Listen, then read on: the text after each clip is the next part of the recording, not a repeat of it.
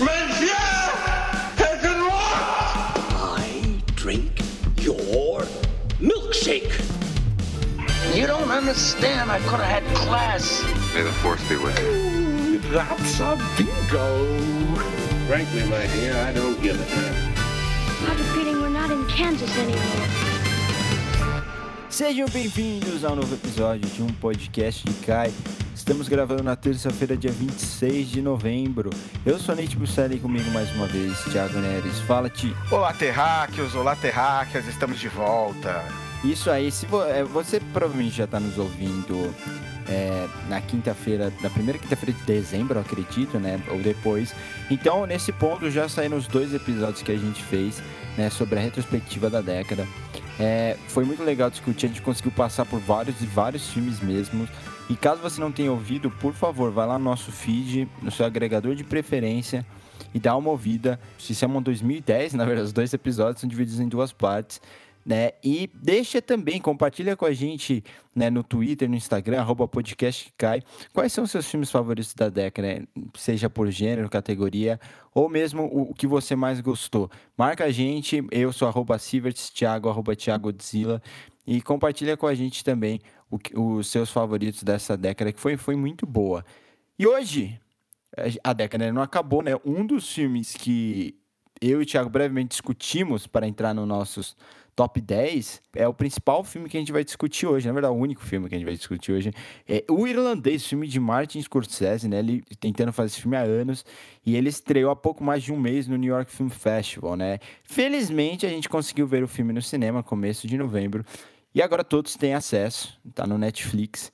Então, finalmente, a gente vai descobrir essa nova obra de um dos maiores diretores de todos os tempos. É isso aí, né? E que é, acho que a gente pode começar falando que alegria que foi conseguir ver esse filme no cinema, né, cara? A gente vai voltar a bater nessa tecla, voltar a falar desse assunto. É, eu acho que antes da gente entrar no filme é até bom a gente debater, porque o filme teve pouquíssimas sessões, né? E eu imagino que a maioria tenha sido em São Paulo mesmo, né? Então, isso é uma coisa que eu bato na tecla em relação à Netflix. Eu não gosto de- do que a Netflix faz. Eles têm dinheiro para distribuir o filme. Eles têm dinheiro para alugar salas, mesmo que sejam salas menores, como eles fizeram aqui em São Paulo. Né? Um- Uma sala, sabe, no, no, no Petra Belas Artes, para exibir. Mantém por mais tempo na exibição. Adia um pouquinho o lançamento do filme né, na Netflix. Porque tem filmes que têm serviço no cinema. Para mim, a grande diferença entre um telefilme e um, e um filme, mesmo cinema, mesmo é, é isso.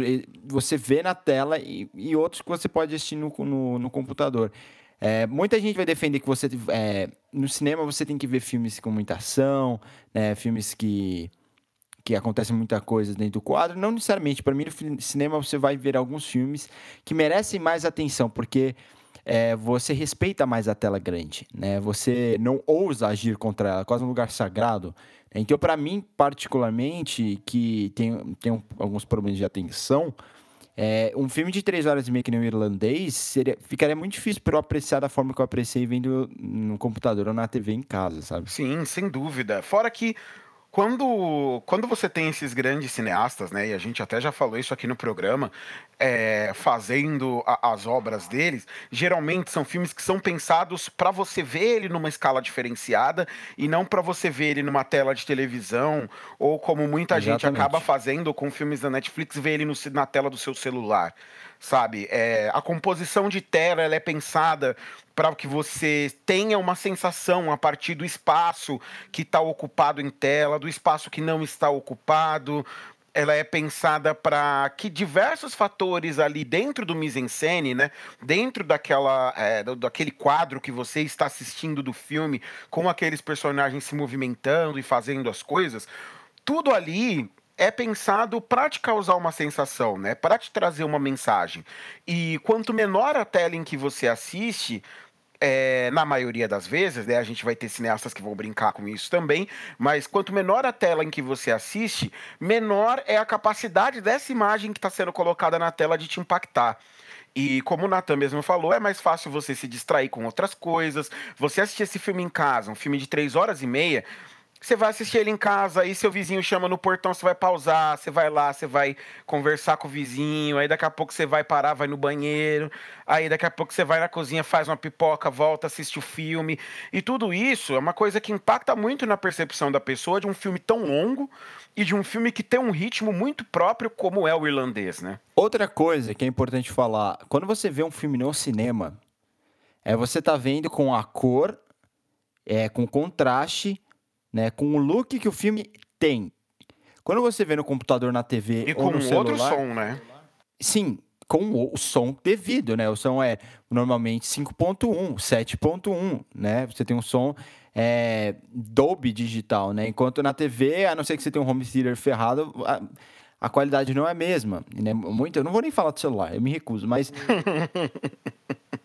não, realmente, assistir o irlandês no celular é, é, é de doer. É de, é doer, só de imaginar. Sim, e tipo, eu, eu tô vendo a, a, alguns cineastas se juntando para eles, é, eles definirem né, um padrão desse da TV que você vê, tipo cinema, pessoal, né, vivo, essas coisas, futebol, para você ter um look correto para você assistir os filmes. Né? Porque os cineastas se irritam que você escolhe um desses padrões e você tá vendo o filme de forma errada. Então, é mais uma dessas coisas que a gente bate tanto na tecla. Quando eu fui ver, quando eu fui pro Festival de Cannes em 2017, Thiago, o que me falavam, né, assim, você vai ter oportunidade de ver o filme da melhor forma possível. É, tipo, da forma perfeita. Porque aqui esses filmes não vão ter problema nenhum durante a exibição, eles vão ser exibidos do jeito que devem ser. Então imagina, se existe uma diferenciação é, das formas que esses filmes são exibidos, por questão de, às, às vezes de projetor, às vezes mesmo do, do download, pode ter um probleminha de download que você faz. Por exemplo, eu nunca me esqueço quando eu fui ver é, Pontes de Espiões, eu assisti no, no, no, acho que no Cinemark da Anália Franco. Não, Anália Franco é o UCI. É, eu vi no UCI da Anália Franco esse filme em 2015, se eu não me engano. E tinham dois planos lá pela metade do filme que estavam meio que desfocados, totalmente desfocados. Assim, aí eu fico pensando, Cara, não é possível, não é possível que isso seja do filme, né? É um filme do Spielberg, isso não vai acontecer. E realmente não aconteceu. Depois que eu, eu assisti o filme novamente, eu vi que era um problema da projeção, talvez um problema da cópia. Então, imagine né, na questão da TV. Imagina a questão do computador, tudo isso influencia. E às vezes você vai ter experiência errada, vai ter uma impressão né, errada do que o cineasta está tentando falar ou compartilhar. Então, assim, se você tiver a oportunidade, vá ver o irlandês no cinema e isso vale para todos os filmes que vão ser lançados na internet depois. É, o, o, Roma, o Roma eh, me enfurece até hoje, porque é um filme que foi filmado com uma R65, né, expandido para 70 milímetros. Nem eu e o Thiago não conseguimos ver no, no cinema.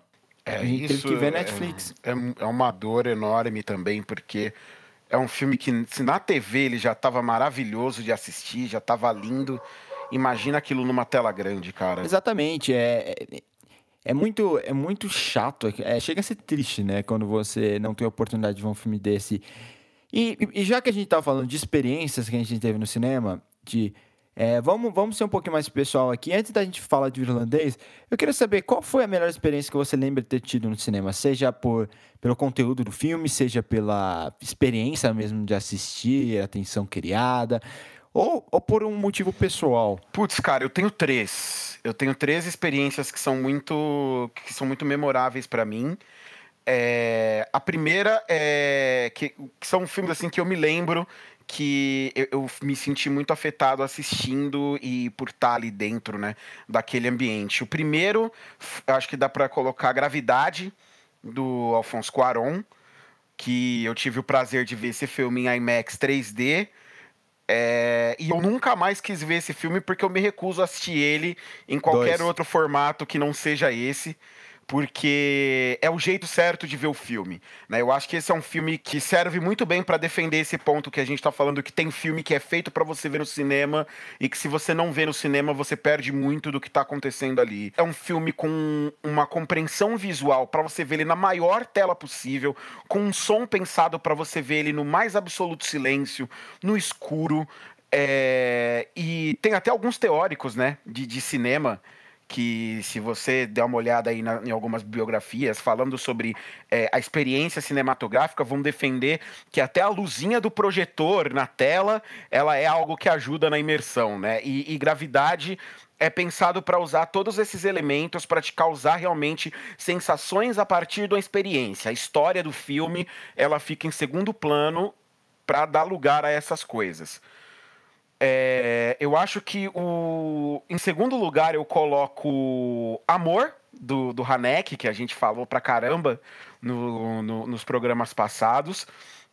É, Amor foi um filme que, quando eu saí, quando acabou o filme, a sala de cinema inteira tava amassada, sabe? Não foi, é, não foi uma experiência que atingiu só a mim, ela atingiu todo mundo e de uma maneira bem agressiva. É um filme que, quando você vê ele numa tela grande, com aquele silêncio e aquela atmosfera imperando dentro da sala, ele ganha um outro poder. Eu já revi Amor depois em casa, continua maravilhoso, mas não é a mesma coisa. E por último, e aí eu acho que é o, o mais pessoal de todos, é, de, de todos esses filmes, foi um filme que eu assisti junto com você, que foi o grande retorno de Star Wars, né, cara? Que foi o Despertar da Força, que a gente tava num momento ali de uma tensão tão grande que a gente sentou para assistir o filme e a gente tava nervoso. A gente tava muito nervoso, a gente tava com quase toda a certeza, assim, de que a gente ia gostar do filme, mas ao mesmo tempo a gente estava nervoso, estava é, precisando extravasar aquilo, era uma espera muito longa para ver Star Wars voltar. E eu lembro que eu estava tremendo antes do filme começar, cara. E aí a hora que o filme começa, que aparece aquele Lucasfilm e a sala inteira fica em silêncio, aí você você relaxa e se sente de volta em casa, né? E aí a força desperta na sala inteira e é aquela maravilha. É, eu acho que Star Wars é, é quase impossível de não ter na lista. Eu coloquei também, é, se a gente for colocar três, eu coloco pelo mesmo motivo, uma coisa muito pessoal, é nostálgica e, e assim, tava um monte de gente, tava eu, você, tinha, tinha o Mugs, o Raiem, meu, meu pai estava, meu irmão estava, e todo mundo com aquela... É, a gente vai ver Star Wars é, depois de 30 anos, sabe? E todos, todos nós tínhamos histórias com, crescendo com Star Wars. Então, é, não só nos remete a, a, ao, ao, conteúdo, né? O Star Wars, mas remete à nossa vida, né? Então, é, é, muito difícil você não colocar um filme desse. É, e não, não é nem falando da qualidade. Gente, nós todos gostamos, né? Mas a experiência de ver aquilo... Eu falei isso pro Ti na hora. Quando a gente senta na sala e, e os títulos... É, isso, é, é, até hoje, pode ser qualquer filme de Star Wars, eu já tenha visto ou venha ver de novo. Quando eu sento e aparece é, há muito tempo atrás numa galáxia distante e começa a subir os créditos, que na verdade não é crédito, não é o letreiro inicial, é uma montanha russa, cara. É, é a mesma sensação sempre. É a sensação de que eu conheço esses personagens, estou reencontrando eles depois de muito tempo e estou prestes a embarcar numa grande aventura.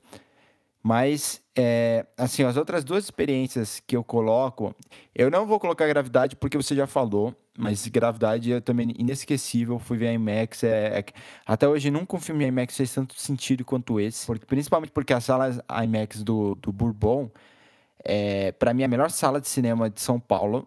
A gente pode fazer até um podcast. Seria legal de fazer um podcast disso, ranqueando salas de cinema de São Paulo. é um podcast só para paulista, né? Sim, sim, isso é muito bom. Mas é, e, e, eles, eles respeitam muito a, a, o volume correto né, da, do som, porque tem muitas salas que não, que não dão a mínima, né, dependendo do horário eles mudam. E as minhas outras duas vão ser: a primeira é A Noite, que é o filme do Antonioni, que eu tive o prazer de ver uma amostra do Antonioni é, em 2017. É, acho que foi em, quem, foi em abril ou maio? Comecinho de maio. Comecinho de maio de 2017 teve uma amostra do Antonioni no, CBB, no CCBB. E eu tive o prazer de ver quatro dos meus cinco filmes favoritos do Antonioni em salas de cinema. E, e, o meu favorito deles é A Noite. E A Noite foi o filme que me deixou, até hoje, eu não consigo parar de pensar nesse filme. Às vezes me, me volta aqui esse momento. Para mim é uma, é uma valsa no escuro, é, é, um, é, é um poema com poucas palavras, é um dos filmes mais incríveis, a experiência de assistir isso. Provavelmente um cineasta que eu não teria visto no computador, né? Por isso, isso eu bato muito na tecla. Antonioni é um, é um cineasta difícil de você ver quando você não está na sala de cinema, porque ele exige concentração máxima, sabe? São muitos detalhes, muitas camadas nos filmes dele, né? Muitos personagens ricos e, e, e bem e, multidimensionais, né? E o filme que eu acabei escolhendo não é um filme recente, é um filme clássico, é um filme que eu pude ver em 2011 também. Vi com nosso amigo Mugs. É, a gente foi para uma mostra do Hitchcock e e foi um dia, a gente foi um dia só nessa mostra, a gente viu quatro filmes. O primeiro filme que a gente viu, o primeiro longa que a gente viu foi Já Indiscreto. E a sala tava lotada. E foi minha primeira experiência assim numa espécie de mostra. Eu nunca vou esquecer isso. Tinha um monte de gente, a atenção era gigante, gigante. E inclusive tinha um senhorzinho que começava a rir em momentos, nos momentos mais bizarros, momentos que não fazem sentido rir. Eu e o Murilo carinhosamente o apelidamos de, de soluço, porque ele ria, parecia que ele estava soluçando. E era bizarro, tipo, em, em, momentos claros de tensão. Mas enfim, e foi a primeira vez que o, um filme do Hitchcock teve o efeito mais louco possível em mim, sabe? Eu nunca tinha visto um filme do Hitchcock, a, não só com respeito, mas com aquela sensação de que o protagonista estava correndo muito, muito perigo. E quando eu vi no cinema, Janela Indiscreta, cara, foi. Aquele final é uma das coisas mais tensas que eu vi na minha vida. Até hoje eu, eu, eu, eu não conseguia piscar. E, e, eu não teria essa. Eu não tive né, essa experiência vendo na TV. E eu fico pensando quantos filmes. É, é por isso que a gente bate nessa tecla, mas é verdade. Quantos filmes a gente perdeu a oportunidade de ter uma experiência melhor porque a gente não foi ver no cinema? Já parou pensar nisso? Eu, eu tive a mesma sensação quando eu fui ver Jurassic Park, mas isso eu, eu vi no cinema da faculdade quando eu estava estudando fora. E eu nunca tinha é, assistido Jurassic Park quase como um filme de terror. E vendo no cinema, você vê que ele tem. Ele, ele é quase um filme de terror. Você, tá, você ah, sente não, perigo É um filme todo. de terror, é outra coisa. Eu vi. Acho que quando foi em 2013 o Cinemark fez umas sessões, né? Porque era 20 anos de Jurassic Park. E o Cinemark exibiu, acho que umas 3, 4, umas 3, 4 semanas em cartaz o primeiro. E, cara, é outro filme. É outro filme, assim, ganha outro aspecto, é muito mais impactante. Aquela cena do copinho tremendo com o dinossauro andando, ela, é, ela tem outro poder com aquele som ao seu redor e, e, e o rugido do, do, do T-Rex. É, é, não, é outra coisa, é outra coisa mesmo. Fica aí a, a nossa dica e compartilha com a gente também ah, quais são suas experiências é, favoritas dentro da sala de cinema. Vamos falar de irlandês agora. O filme de Martin Scorsese conta a história de Frank Sheeran, Robert De Niro, né, um sindicalista e veterano da Segunda Guerra Mundial que se torna um assassino da máfia. Né? Agora velho, Sheeran começa a refletir sobre os eventos que definiram a sua carreira no mundo do crime organizado, no seu envolvimento com a família Bufalino, liderada por Russell Bufalino, representado por Joe Pesci, e nas suas escolhas e ações que tiveram um papel decisivo no desaparecimento de seu amigo de longa data, o líder trabalhista famosíssimo Jimmy Hoffa. Quais são suas primeiras reações ao filme, Ti? Eu gostei do filme. Eu achei um filme um pouco diferente do que eu esperava.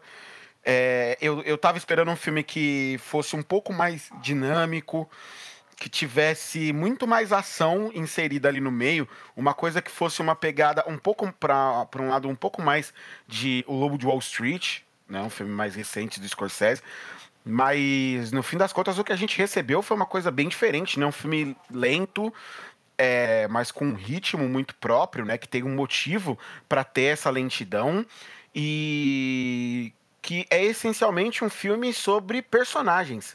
Né, um filme que não está focado é, numa trama rebuscada de máfia, mas sim sobre, é, sobre os personagens que ele aborda e sobre a, a, a, a personalidade e a psique né, desses personagens. Então, eu gostei pra caramba, apesar de ter, vir, de ter é, absorvido algo diferente do que eu tinha imaginado inicialmente. É engraçado que quando o filme é longo e ele, ele se passa em momentos tão diferentes, né? Ele. A gente começa a pensar sobre nossa reação a ele, é uma coisa meio metalinguística na nossa cabeça. É, durante o filme, né? Então tem momentos que você tá assim, hum, eu tô gostando muito disso, ah, mas ainda não chegou nesse nível. Hum, eu tô gostando disso, ah, eu não gostei tanto disso. Então você, você vai passando por essas etapas. Eu confesso que quando o filme começou, tinha uma vibe. Eu, eu achei que ele tinha uma vibe bem Os Bons Companheiros.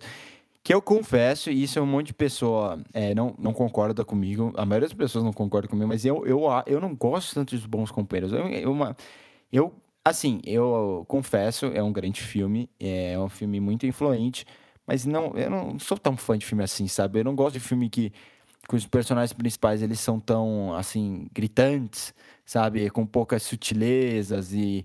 E eu entendo o que o, o Scorsese tem a dizer com isso, mas é, é que nem a questão do Joe Pesci, sabe? Joe Pesci teve uma das maiores performances da vida dele em Toro Indomável. Ele tá incrível em Toro Indomável. Ele, ele, ele, é, ele é tão importante quanto o Robert De Niro pra Toro Indomável funcionar. É verdade. Todo mundo só fala dele e os bons companheiros. E os bons companheiros grita, ele fica gritando metade do filme. Sabe? E, tipo, eu não, eu, não, eu não gosto muito disso, particularmente. E esse filme começou meio assim, e aos poucos ele foi admitindo uma vulnerabilidade, sabe? Assumindo uma sensibilidade e um espírito, assim, de, de reflexão sobre, não sobre ou aquela, aquele, aquela pessoa, né? Que o Frank Sheeran refletindo sobre ele, mas sobre, sobre o ser humano, né? E, e sobre o que é a vida. Cara, é, ele tem umas coisas que demoram pra gente ir digerindo, né? E aos poucos, vamos ver se a gente consegue expor durante esse, esse podcast é, essas, essas camadas. Mas antes da gente voltar à trama, tem uma, tem uma importante decisão que o Scorsese faz ao longo do filme, né? Ele rejuvenesce alguns, alguns, algumas pessoas do elenco. O, o De Niro, o Patino, o Pesci e o Harvey Keitel. Então, o De Niro é o mais gritante. Né? O De Niro é gritante, porque... Porque ele tá velho, né? Ele tá com 70 e... Ele tá... Putz, o De Niro eu acho que tá com 75, 77, eu acho. E o, o Patino eu sei que tá quase 80 anos, tá com 79, se eu não me engano. O que é bizarro é que o Patino parece muito mais jovem que o, o Robert De Niro. Mas muito mais jovem. E, e o, por isso que ele nem, ele nem parece tanto, né? Eles rejuvenescem um pouco o Alpatino, mas a forma como ele anda, como ele, ele gesticula, ele age, não parece ser de um cara de 79 anos. Enquanto o De Niro, ele tá lá super jovem. E você. E ele tem aquela cena, Thiago. Eu não me consigo, que ele vai bater no cara e você vê claramente que ele não consegue Nossa, mexer a perna. É, ele, é, ele, ele anda, ele fala, ele se move como um velho de 76 anos, que é a idade dele. Mas ele foi rejuvenescido no, no filme e você, em algumas cenas, não compra, né? Fica muito claro que não tá rolando. Fica muito claro que ele não tem condição de dar Sim. um soco e de fazer movimentos atléticos. E ele faz todo duro, assim. E Nossa. é interessante como, assim, não há a menor dúvida de que o Scorsese notou isso enquanto ele estava fazendo o filme, né? Tanto que é, é um risco que ele assumiu. Ele sabia que ele ia rejuvenescer os caras digitalmente, mas os caras estão para cima da linha dos 70, eles não vão ter é, eles não vão ter como esconder a idade deles na atuação deles, né? Sim, mas isso não vai coisa. passar despercebido, mas isso é profundamente intencional dentro do filme. Né? Tem uma, tem, é, é uma escolha criativa que ela, ela é feita de maneira muito consciente, porque ele precisa que no, na primeira metade do filme, né, que nesse primeiro ato do filme, você cria um relacionamento com esses personagens e você se apegue a eles. E, bem, se você está trazendo Robert De Niro e Al Pacino para o seu filme, você tem dois atores tão carismáticos assim na sua mão, nada melhor do que você confiar nesses dois caras para conseguirem cativar o público, apesar de qualquer outro menor como ele bater no cara todo duro, né? Exato, é, tem duas coisas aí, eu concordo com você na segunda parte. Um dos problemas, provavelmente o Scorsese não conseguiu corrigir na hora, e não é nem questão de corrigir o Robert De Niro, porque o Robert De Niro não consegue, ele tem 76 anos, ele não vai conseguir agredir alguém que nem o Tony Soprano, sabe? Mas ele conseguiria recortar o quadro de uma forma diferente, digamos, ou até orientar é, o, o De Niro para fazer uma cena, assim, agir de outra forma, orientar o ator de outra maneira para colocar a cena. a cena de uma maneira que tenha um dublê ali, né? Que ele possa simplesmente substituir por um dublê e deixar o movimento corporal mais fluido. Filma de costas, clássico, você. Tem algumas opções. Só que o Scorsese grava em película. E não existe playback quando você filma em película, você tem que esperar daily. Então, isso é uma coisa que tem que ser pontuada. É, é que nem, por exemplo, aconteceu no. Tem uma cena de dublê no Star Wars Último Jedi que você vê claramente que alguns dublês perdem o tempo, eles estão esperando os, os, atores principais. Beleza, a cena foi mal coreografada? Foi. Né? Só que é o filme filmado em película também. eles não tiveram como ver, nem o diretor, nem o provavelmente o coordenador do Blaze, ver como a cena ficou na hora. Eles tiveram que esperar dele depois de um dia para ver como ficou. E aí, vale a pena a gente gastar mais uma diária para regravar isso? Ah, não, é pequeno. Provavelmente a maioria das pessoas não vão perceber. Continua. Foi a mesma coisa que deve ter acontecido. O Scorsese provavelmente revendo a dele, né? Ele viu, ah, é, mas é, gente, a gente já tá gastando com para rejuvenescer o ator. Não, eu não vou, eu não vou refazer só essa cena. Pior que é uma cena extremamente importante, né? Porque pra menina, que é a filha dele, tá, ela vê, essa imagem fica na cabeça dela. Mas eu, eu concordo com você, assim, existem, e essa é a pergunta que eu ia fazer, se você, você rejuvenesceria ou escolheria outro ator para interpretar eles jovens, né? Que seria uma coisa meio... Lógico que é, é, diferente, mas uma coisa meio... Era uma vez na América que você tem o Robert De Niro e você tem um, um menino interpretando ele adolescente. Um dos melhores casting que eu já vi na minha vida é o desse filme. Os atores são muito. Ele, eles se parecem demais, eles se complementam, assim, perfeitamente. Só que nesse filme ele já tá mais velho, lógico. E tem uma outra coisa, a fluidez, né? A passagem do Robert De Niro jovem pro mais velho é uma coisa tão sutil. Ela, você não sente é igual dos outros atores. Então, acho que se você substituísse, você sentiria mais essa passagem do tempo e, e tiraria um pouco do peso do filme, né? Que, que é, é de você meio que sentir esse, essa vida se passar em três horas, né? para conseguir refletir junto com o personagem no final. Sim, sim. A transição, eu, eu também achei ela muito sutil. É, mas eu, eu acho que o que mais ajuda, na verdade, nessa transição é que o, o, o ritmo do filme ele favorece isso. Como o filme, como a gente já falou, é um filme mais lento, é um filme que tem uma cadência um pouco mais. É, um, um, que está trabalhada para favorecer o desenvolvimento dos personagens, a passagem de tempo, as passagens de tempo que o filme faz, elas também são sutis. Então você não tem mudanças que são drásticas o tempo inteiro e ao mesmo tempo o filme também faz algumas idas pro futuro, né, mostrando o, o personagem do do Deniro. Do Deniro, perdão, caralho, tá foda mesmo hoje, hein? Perdão, cara. É, enfim, e o filme faz algumas mudanças sutis de tempo é, ao longo da narrativa, mas ele também faz algumas brincadeiras indo e voltando no tempo, mostrando o personagem do De Niro lá no asilo, já, né, já totalmente aposentado e refletindo sobre a vida, é, conversando ali com uma pessoa que você não vê quem que é no começo, falando é, sobre, sobre a vida dele. E, e isso já te estabelece ali uma âncora no futuro do que você vai ver, combinada com esse desenvolvimento do filme que acontece de uma maneira um pouco mais lenta e muito pautada também nas alterações das personalidades desses personagens que você está vendo. Então essas mudanças, elas acabam, é, essas mudanças na, na aparência dos personagens, elas acabam passando bem despercebidas. Elas ficam mais para quando você está com um olhar mais atento e focado nisso. Tanto que aconteceu algumas vezes no filme de tá acontecendo a narrativa e de repente fala, olha, ele tá com umas rugas a mais aqui já, né? Ele já tá parecendo já um pouco mais velho aqui, aqui já tem uns cabelos a menos, aqui já tem uns cabelos mais branco. E, e, isso é fruto de um bom trabalho, né? De uma construção narrativa, de uma montagem bem executada e de também, claramente, de um bom trabalho de maquiagem, cabelo. É, eu acho a montagem espetacular, porque o filme tem três horas e meia. E eu confesso aqui que o Lobo de Wall Street, que é menor que esse filme, me cansou. Que filme, esse filme me cansou muito. Tinha hora que eu não aguentava mais esse filme. Por mais que eu ainda me divertia e conseguia é, apreciar, sabe, ser levado um pouco pela trama, eu tava cansado em alguns momentos. Porque é tanto, sabe, é tanta. A coisa. É, é, parece que os caras usaram cocaína fazendo o filme mesmo, né? Porque é, tanta energia, tanta energia que uma hora você não aguenta. Agora, o caso do irlandês, ele. Meu, se você parar pra pensar assim. É, o filme. Você lembra muito do filme como um todo, né? Você porque ele, ele tem momentos fortes, mas ele vai numa crescente.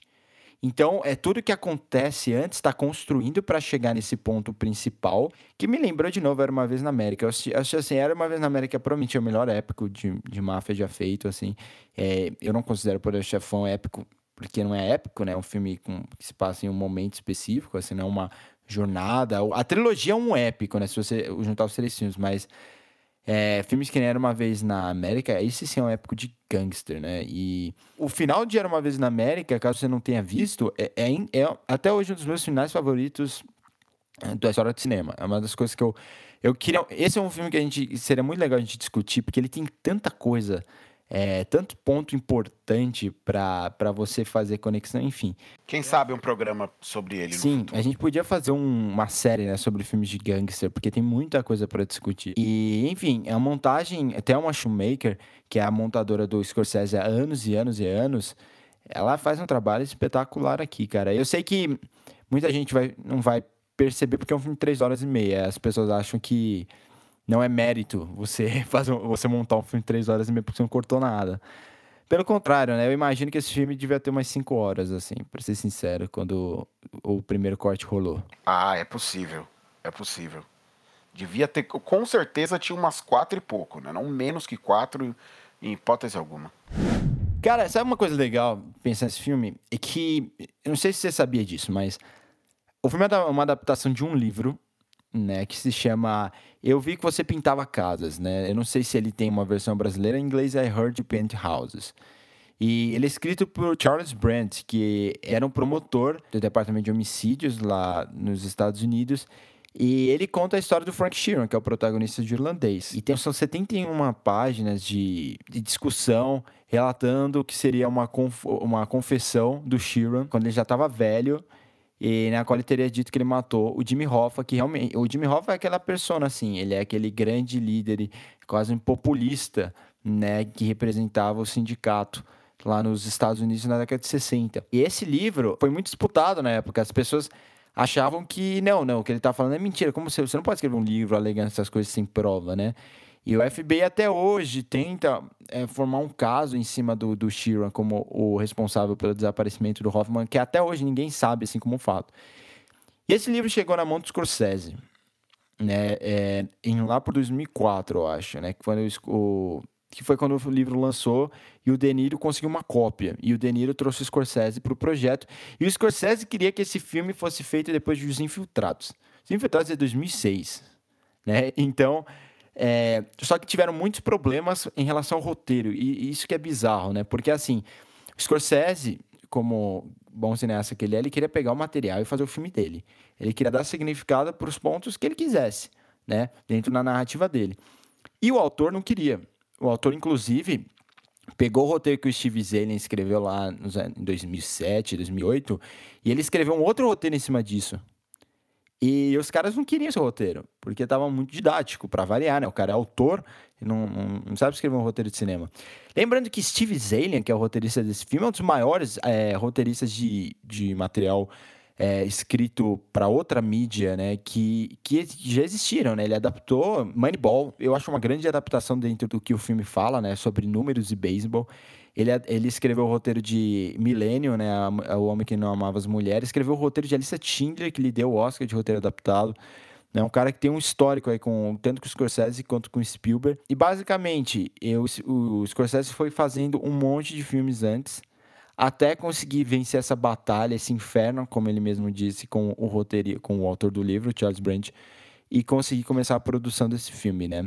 E, então é legal essa história porque Normalmente, quando você vai adaptar um livro que seja baseado em fatos, são fatos que, assim, que você tem como provar. É. Nesse caso, é um monte de alegação e mesmo assim, Scorsese quis porque ele viu o potencial narrativo disso. Por isso que não importa muito o que é real o que não é. É até legal você ver um lado da história. É, o filme se encara como uma obra de ficção 100%, né? Não, não tem esse eu, pelo menos, não noto no filme uma grande intenção de ser uma biografia ou qualquer coisa do tipo. Muito pelo contrário. É legal você ver o personagem do Hoffa, interpretado pelo Al Pacino, e aí eu quero fazer meu, minha homenagem ao Pacino.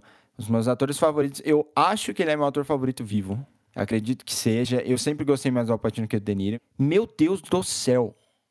O que esse cara não tem 80 anos, Thiago. Não tem. Tem aquela cena super energética dele que ele parece o, DiCaprio no Lobo de Wall Street, gritando com todo mundo. né? É, é, é, um ator que, sem dúvida, não falta energia para ele e, e, tinha um papel maravilhoso também na mão, né, cara? No caso do, do, do, do Patino, ele sempre foi um ator com muita energia Né? Um ator que sempre soube trazer para as falas dos personagens dele, não necessariamente gritos ou é, ou falas imponentes, mas ele sempre soube. É, é, um ator que sabe dar o tom, né? Que consegue sentir o tom da cena, consegue entrar naquilo e ele carrega a cena a partir do tom das próprias falas ou até mesmo da, das ações dele ali. Uma das minhas cenas favoritas no filme, cara, é a dele falando do que, que você faz quando você vê um cara que tá armado ou um cara que tá com a faca ah, na mão. Sim. Se o cara tiver armado, você ataca ele. Se o cara tiver a faca, você corre. Que a faca é mais perigosa, aparentemente. É. Então, tipo, não faz o menor sentido. O cara com a faca é muito menos perigoso, mas ele, ele fala aquilo com uma naturalidade e num tom que dá um, um, que assim você vê que ele tá falando sério, que ele acredita naquilo, mas a cena ela não perde o poder cômico dela. E, e, é disso que a gente tá falando quando a gente diz que ele é um ator que tem energia, sabe que ele é um ator que sabe sentir a cena e que sabe se colocar ali. Então se você tem, se o cara tiver com uma faca, você corre. Agora, se ele tiver armado, você ataca ele, desarma ele. Não faz o menor sentido. Mas para ele é tão real aquilo e ele consegue vender aquilo e colocar uma energia naquela fala e entrar no clima, no, no, no ritmo da cena de uma maneira tão boa que funciona. O Robert De Niro e Al Pacino são atores que eles têm uma carreira em, nos Estados Unidos, em Hollywood, que é paralela. É, o Robert, o Al Pacino vai surgir mesmo com o Poder Chefão em 72. O De Niro surge mais ou menos nessa época. Ele, ele deslancha com Caminhos Perigosos, que é de 73, e o Scorsese também. Então, os dois explodem na mesma época. E os dois fazem parte dos maiores filmes de todos os tempos, que é o Poder Chefão Parte 2. Que o maior filme de todos os tempos. Exato. A gente... A verdade é a seguinte, gente. A gente não fala tanto do Poder Chefão Parte 2 por causa do Parte 1. E o parte 2, ele é. é verdade. A gente falou isso que no segundo episódio a gente discutiu o Poder Chefão quando falava da, da abertura, lembra, Thiago? E, e, a gente falou isso. O, o parte 1 um, eu gosto mais, o Thiago gosta mais, só que o parte 2 ele, é, ele, ele, é meio que melhor, né? Até porque tinha mais dinheiro, o Coppola teve mais liberdade, enfim. Então as carreiras dele sempre foram paralelas. E até Fogo contra Fogo, que se não me engano é de 1996, ou 95 eles não tinham é, atuado no mesmo filme desde então. E eles têm, eles têm duas cenas juntos, né, em Fogo contra Fogo. A carreira, quando depois do Chefão Partido, eles se dividem. Então o Scorsese, o, o vai trabalhar muito com o Scorsese, vai fazer Rir da Comédia, vai fazer é, Toro Indomável, e ele faz personagens que tem eh, muito do que o Christian Bale é hoje, sabe? Não tão método louco que nem o Christian Bale, mas ele perde muito peso, ganha muito peso. Ele realmente se torna, se transforma nesses personagens, né? Só que a forma como ele entrega as falas, a forma como ele interpreta aquela personagem continua a mesma, né? E o Al Pacino, ele, ele é um cara que, como você falou, ele vai definir o tom da cena. Então, ele, ele pode estar falando alto, gritando, falando baixo, a cena é dele. Ele tem um domínio de tela muito maior. O Deniro é um cara que ele é bem italiano na forma de se expressar. Você vê de onde ele é, você sabe como é que ele quais são os, os trejeitos dele e o sotaque dele é muito forte. Isso é uma coisa que ele não conseguiu perder. E o Matthew McConaughey, sabe? O Matthew McConaughey pode interpretar qualquer personagem com que tenha sotaque sulista. Se não tivesse sotaque sulista, ferrou. É, eu não sei se ele consegue. não, conseguir consegue, né, cara? São dois, são grandes atores, eles têm treinamento vocal suficiente para fazer o sotaque que eles bem entenderem a essa altura do campeonato. Mas eles, sem dúvida, estão mais confortáveis fazendo da maneira como fazem, né? E a gente está acostumado também a ter esses caras assim. Né? Até eles. É, é aquilo que você muito fala, mente, de que quando a gente assiste essas grandes estrelas de Hollywood e você vê esse cara num papel, o cara acrescenta muito ao papel. Sim. A maneira do, do, do De Niro de falar, ela já conecta muito e já faz com que você te, eh, crie uma, uma facilidade para se afeiçoar ao personagem, para se importar com aquele personagem, para querer acompanhar a história dele, simplesmente porque, porque é o De Niro e porque, em, de alguma maneira, em tudo que ele faz, em todos os personagens dele, embora existam variações, sempre tem um pouco dele ali. Exatamente.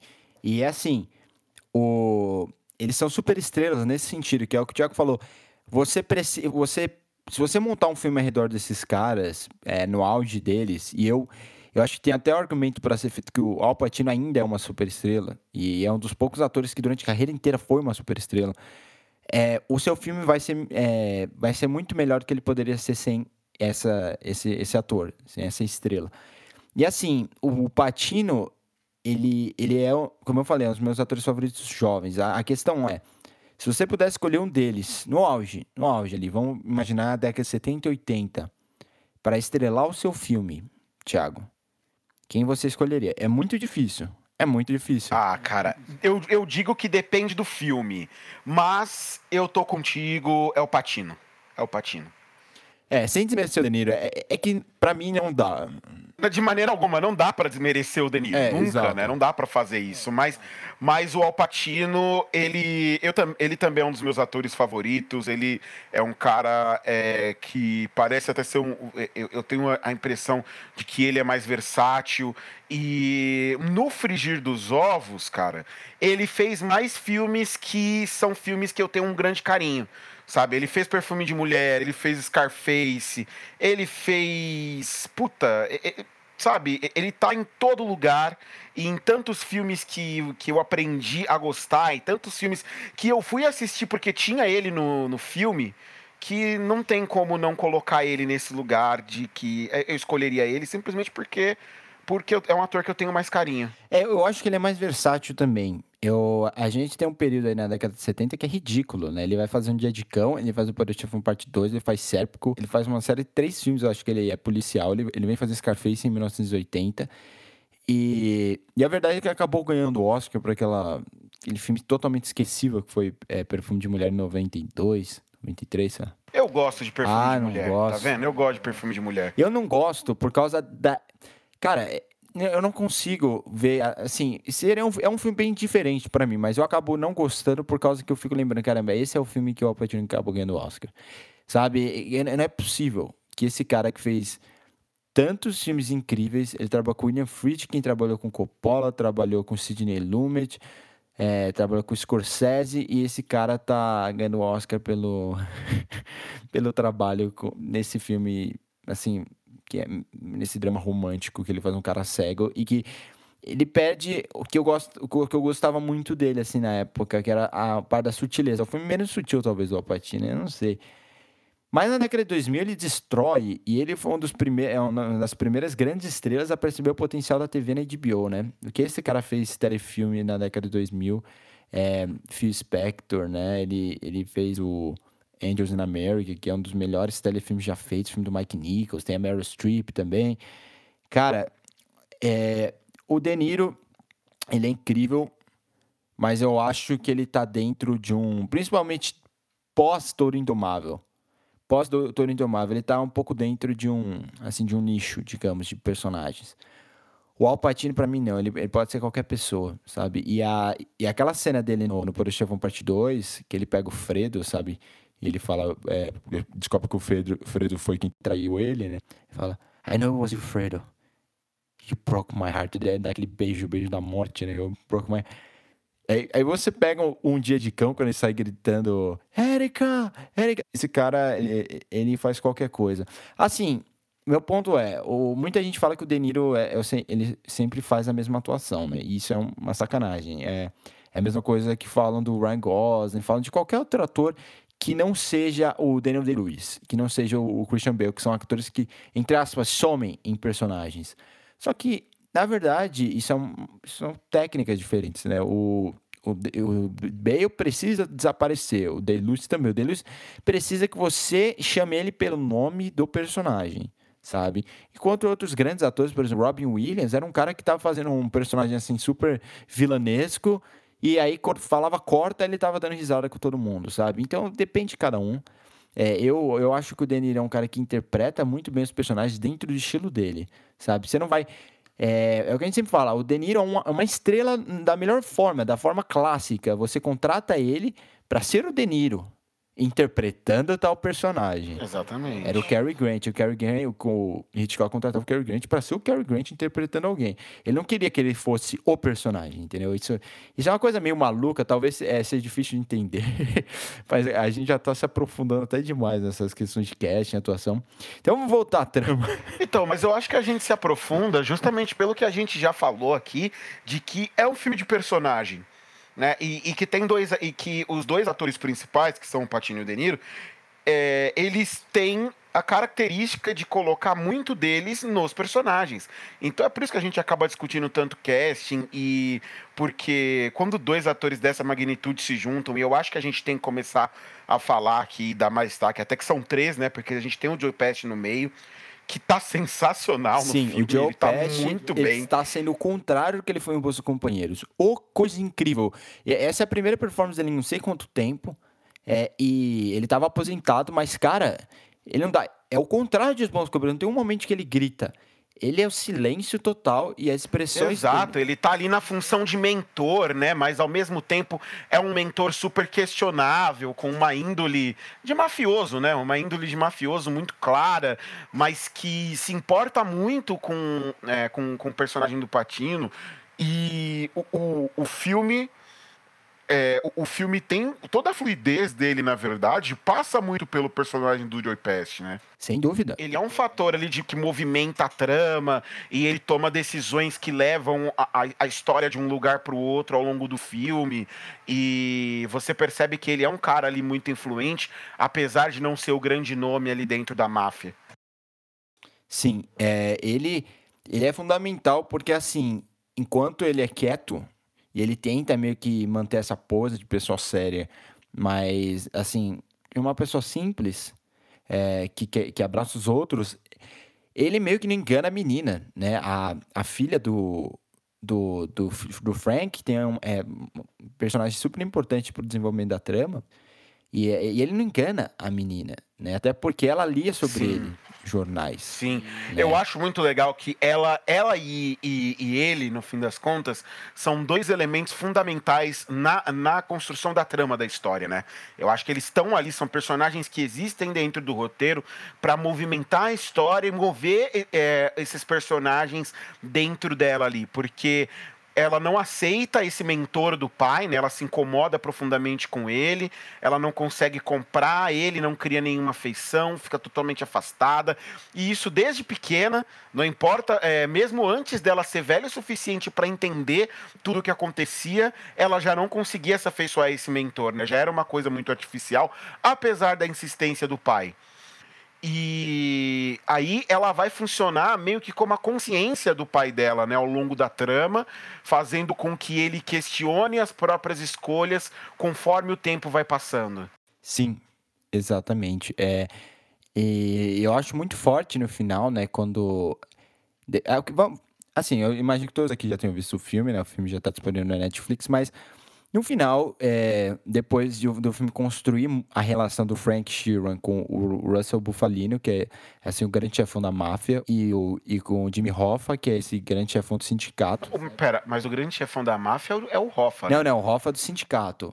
É a, a máfia é o, é o Russell, né? E, e, o, e a máfia tá por trás do sindicato. Ah, mas no fim das contas, quem dá, quem dá as cartas é o Jimmy Hoffa. E tanto que ele é derrubado depois, mas ele começa. Sim, mas ele, é, é. o grande manda-chuva é ele.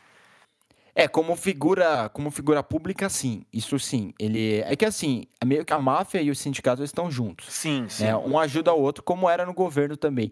E o filme levanta pontos que é, que é muito interessante dessa desse relacionamento, do poder desses caras, né? E que ele deixa entender que o Hoffa teve alguma coisa a ver com o assassinato de John Kennedy, né? E... Sim, sim, ele deixa subentendido. Cara, essa, eu achei essa cena espetacular. Quando eu, o, o, o, o Patino, viu, gente? Senhoras e senhores. Qual é, sai a notícia, né? Ele volta pra mesinha dele. Quando você vê isso, ele não fala nada, você sabe. Desgraçado.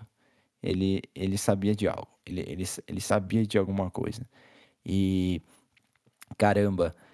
É, enfim, no final, é, o Hoffa meio que perde o controle do sindicato e, e ele, e ele age de uma forma assim muito é irracional, ele é uma pessoa muito sentimental, se deixa levar, assim, pela, pelas coisas que ele sente.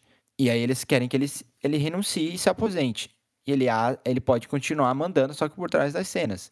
Ele não quer, ele quer manter como figura pública, aquele cara que é apaixonado pelo que faz. Não é só, não é questão do ele, ele fala isso, né? Eu só vou sair daqui morto, né? Porque é o meu sindicato. É, e, e você vê que ele é uma. é, apesar de ser um mafioso, né? Ele é uma daquelas figuras sindicais clássicas que se coloca nesse lugar de que não, aqui esse aqui é o meu sindicato, é, essa aqui são as minhas pessoas, nada vai acontecer comigo, eles não vão fazer isso. Eu sou esse sindicato.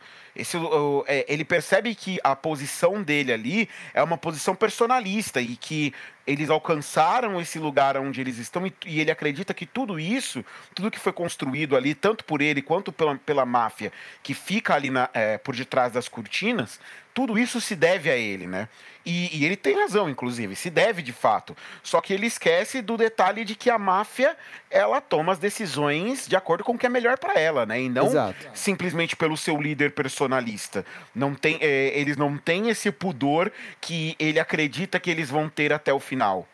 Né? Então, o, a boa parte da trama do filme, depois é, que mostra ali o, o começo deles, né? Eles se juntando ali, o Frank Sheeran entrando para de, é, dentro da máfia e construindo essa relação, tanto com o Bufalino quanto com o Hoffa.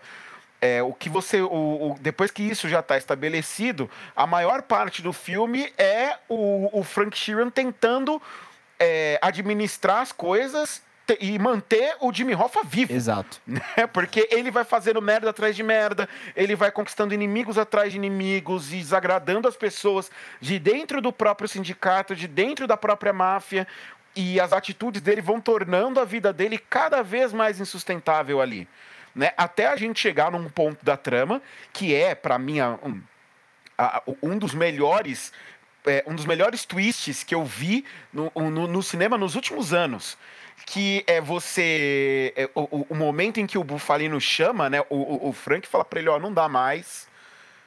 Não vai rolar. O Jimmy Hoffa vai rodar. Então vamos fazer o seguinte. Você vem pra cá, você vai fazer aqui o que eu tô mandando. A gente não pode deixar você é, você solto, porque senão você vai impedir que aconteça. Então, vem cá comigo. Né? Vem cá comigo que você vai fazer o que eu vou mandar.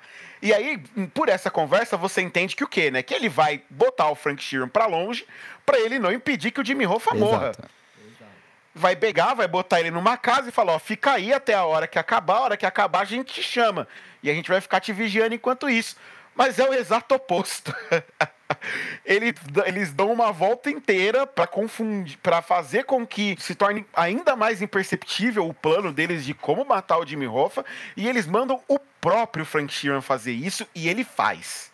E ele É. vai lá e faz, e você só entende o que ele foi fazer na hora que ele saca a arma e atira. E isso, cara, é fantástico, porque é uma coisa até que a gente comentou previamente, né, Nathan? Qualquer outro diretor teria colocado um diálogo ali Ah, sem dúvida. Teria colocado uma conversa, teria colocado um pedido de desculpas, um ah, mas você não me deu outra opção. Se eu não fizer isso, alguém vai fazer. Não, eles simplesmente entram dentro da casa, ele saca a arma, dá um tiro na cabeça do cara. E, e, e aí você, você eu, eu lembro que eu na cadeira do cinema fiquei o quê? Mas o quê? Como é possível? Que era isso então? Ele não estava para salvar, ele estava para executar. Ele era o executor, como sempre.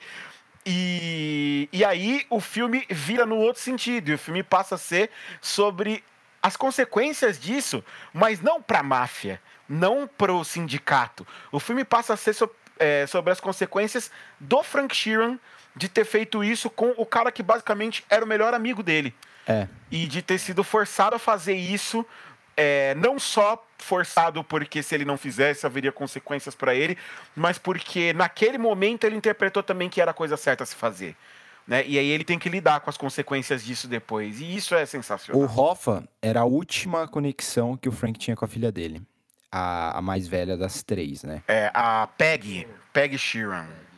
Que, que, que na, na fase adulta é interpretada pela Anna Paquin. Ela tem, tipo, duas, duas frases, né? no filme Exato. inteiro.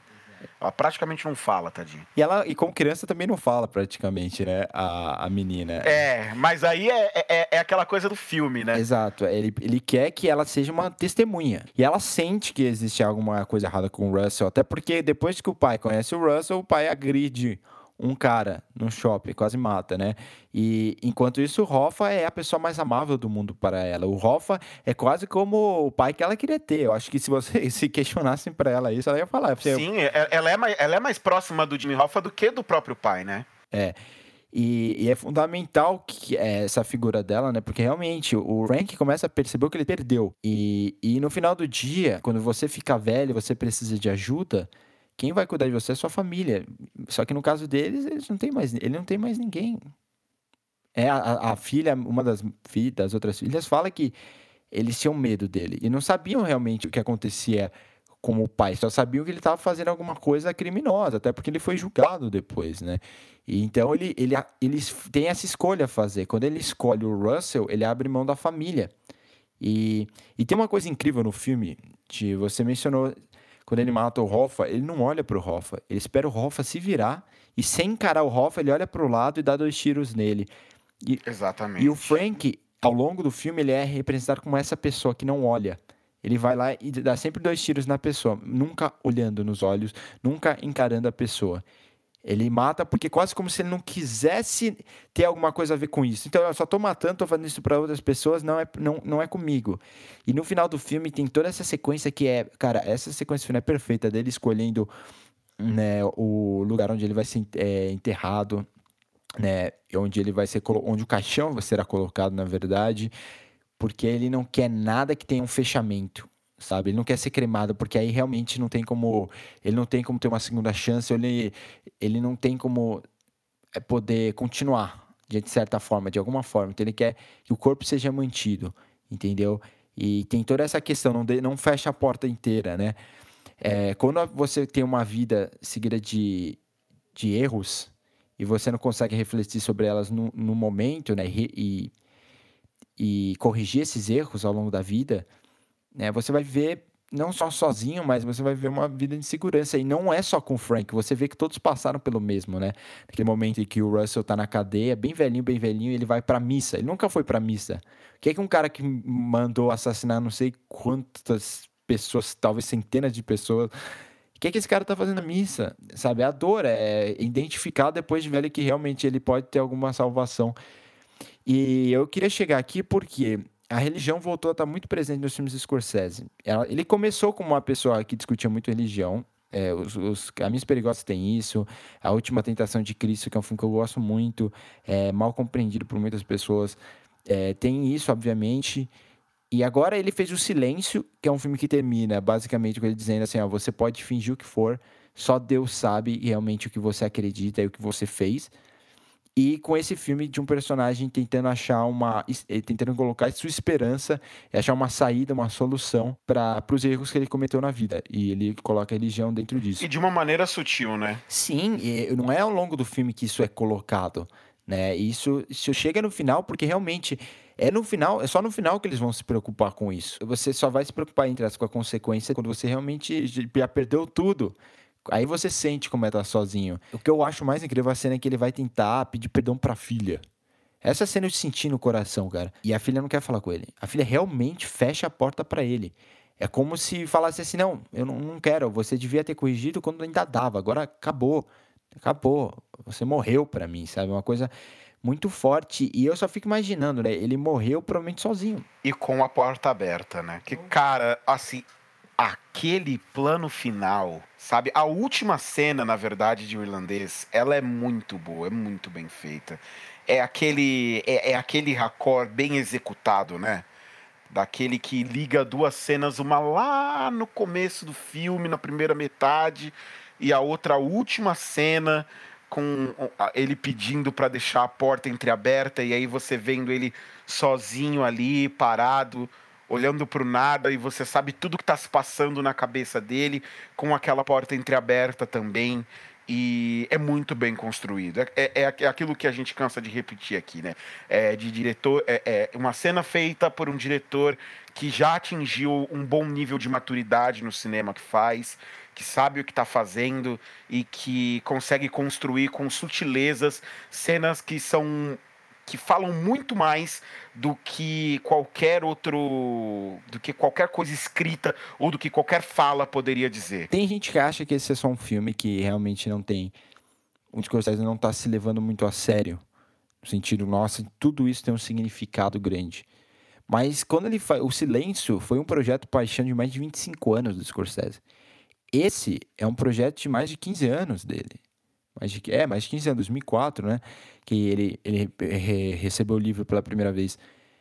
E, caramba, não, não é... Um, quando um cara tem uma obsessão por um projeto desse nível, ele não tá só se, não se levando, ele não quer contar só uma história, né?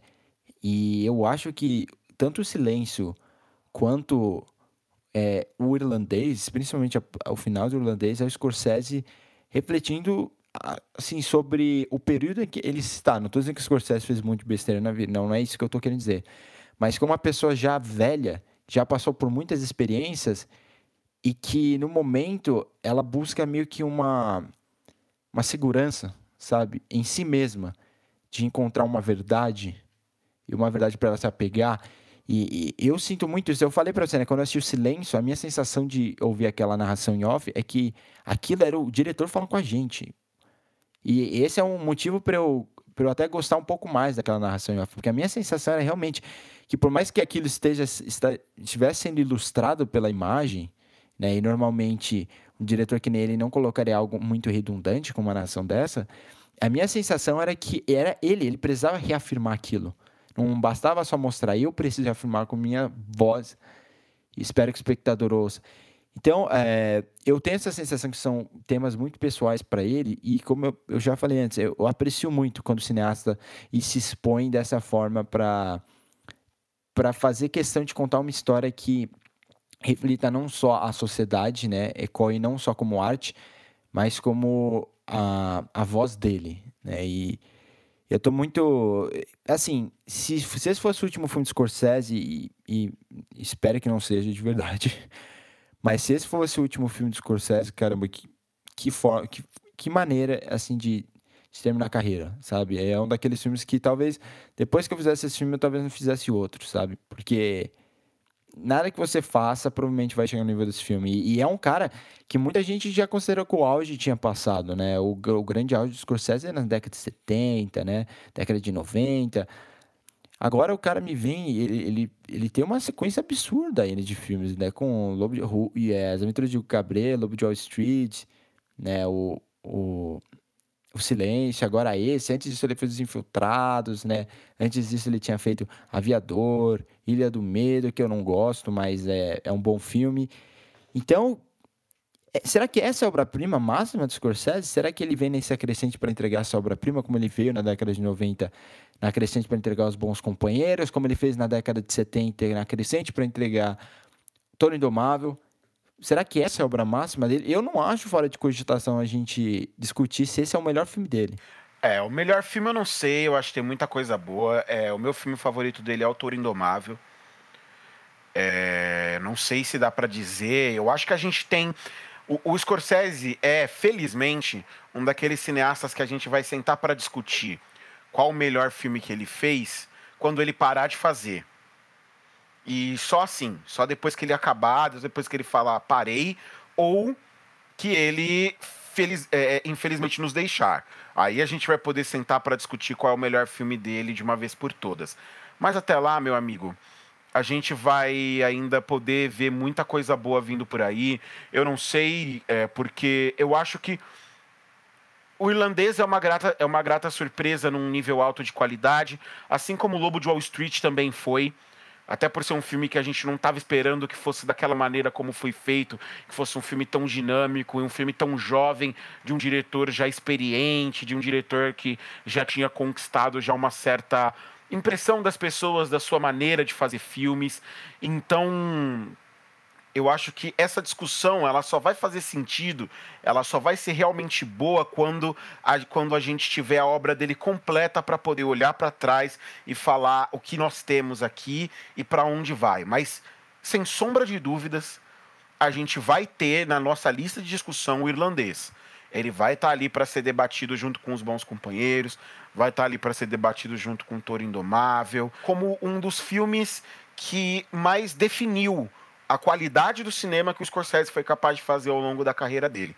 E isso eu também não tenho dúvidas de que a gente ainda vai lembrar bastante. E que bom que a essa altura do campeonato ele ainda está fazendo filmes que valem a pena serem discutidos como o melhor da filmografia dele. A partir dessa semana, a gente vai fazer um bloco separado no final de cada episódio chamado Filme da Semana. Olha que nome criativo. E a gente vai indicar um filme para você ver. O filme pode ter a ver com o nosso tema ou pode não ter a ver com o nosso tema. É que esse aqui a gente vai indicar um filme para você ver. E essa semana eu começo com um filme, assim, clássico, um filme que muitos já devem ter visto, alguns não viram. Alguns não viram porque é muito longo, mas eu mencionei ao longo desse último episódio. Se chama Era uma vez na América, um filme do Sérgio Leone de 1984. Tem Robert De Niro, né? Tem James Woods, tem Jennifer Connelly, jovenzinha. E esse é uma das narrativas mais incríveis que eu já vi na minha vida. É, é um final enigmático, é um filme que depende de muitas problematizações para chegar numa conclusão. Tudo que você pode, é, tudo que você vê ao longo do filme pode ser real, tudo que você vê ao longo do filme pode não ser real. É, tem muita coisa a ser discutida. E é um filme de quase 4 horas de duração, ou até 4 horas de duração, não me lembro nesse momento. É um filme que estava na Netflix, provavelmente ainda está. Então eu recomendo muito que você assista. Esse é um dos maiores filmes já feitos. Talvez seja dos grandes filmes da história, seja um dos mais subestimados, porque é um filme longo e porque todo mundo fala muito do Poder Chefão, os bons companheiros e acabam esquecendo este. Mas para muita gente esse é o verdadeiro grande épico sobre máfia e sobre os gangsters. A máfia judaica nesse caso, que nasce no Brooklyn, é uma região realmente famosa pela, pelo crescimento da cultura judaica. Ti, você tem um? Tenho sim, senhor. É, o meu filme também foi citado no podcast de hoje. É, a gente falou brevemente sobre ele, passamos assim por cima. É um filme que nós dois assistimos em película. Meu filme da semana é o Blow Up, do Michelangelo Antonioni. É um filme de 66, um filme antigo, mas que, meu Deus do céu, como é bom. A gente viu esse filme em 2014. É, foi o meu primeiro contato com o filme, depois eu assisti ele mais umas 50 vezes, porque ele é maravilhoso. É, mas é um filme que a gente viu para é, fazer alguns estudos, a gente teve que escrever depois sobre esse filme, fazendo alguns estudos de semiótica. E se a gente vai falar de um filme que brinca com percepções e que, e que propõe visualmente mais do que apenas contar a história, esse filme é Blow Up. Então vejam, porque vale muito a pena poucas pessoas é, hoje é, têm um, um, tiveram contato com Antonioni da maneira como poderiam ter tido. Então, é, eu acho que é muito válido tá aí. Qualquer lista que você procurar aí dos 50 maiores filmes de todos os tempos, você vai encontrar Blow Up lá no meio porque vale muito, mais, muito, mais, muito a pena. Olha, eu confesso que se juntar esses dois filmes que a gente citou, são duas das narrativas mais incríveis que eu já vi na minha vida. Eu, eu tiro, se você acrescenta Persona, acrescenta 2000 Odisseia no Espaço a esses filmes, caramba, viu? É sério, é, são filmes com narrativas super desafiadoras é, e que permitem a sua interpretação. Vejam os dois filmes, de verdade. E aí, quando vocês virem, avisa a gente lá no Twitter e no Instagram, porque aí a gente continua discutindo essas grandes obras do cinema. Bom, Ti, valeu pela discussão aí. Semana que vem a gente tá de volta. É, é, nesse final de ano tem muito filme bom para discutir. Lembrando que o podcast que quer é produzido pela Indofilmes, produtora cultural aqui de São Paulo. Caso queira saber mais sobre os projetos e serviços, entre no nosso site www.indofilmes.com.br. Valeu, Ti. Valeu, Nate. Valeu, pessoal. Até a próxima semana. Até a próxima. Vejam filmes.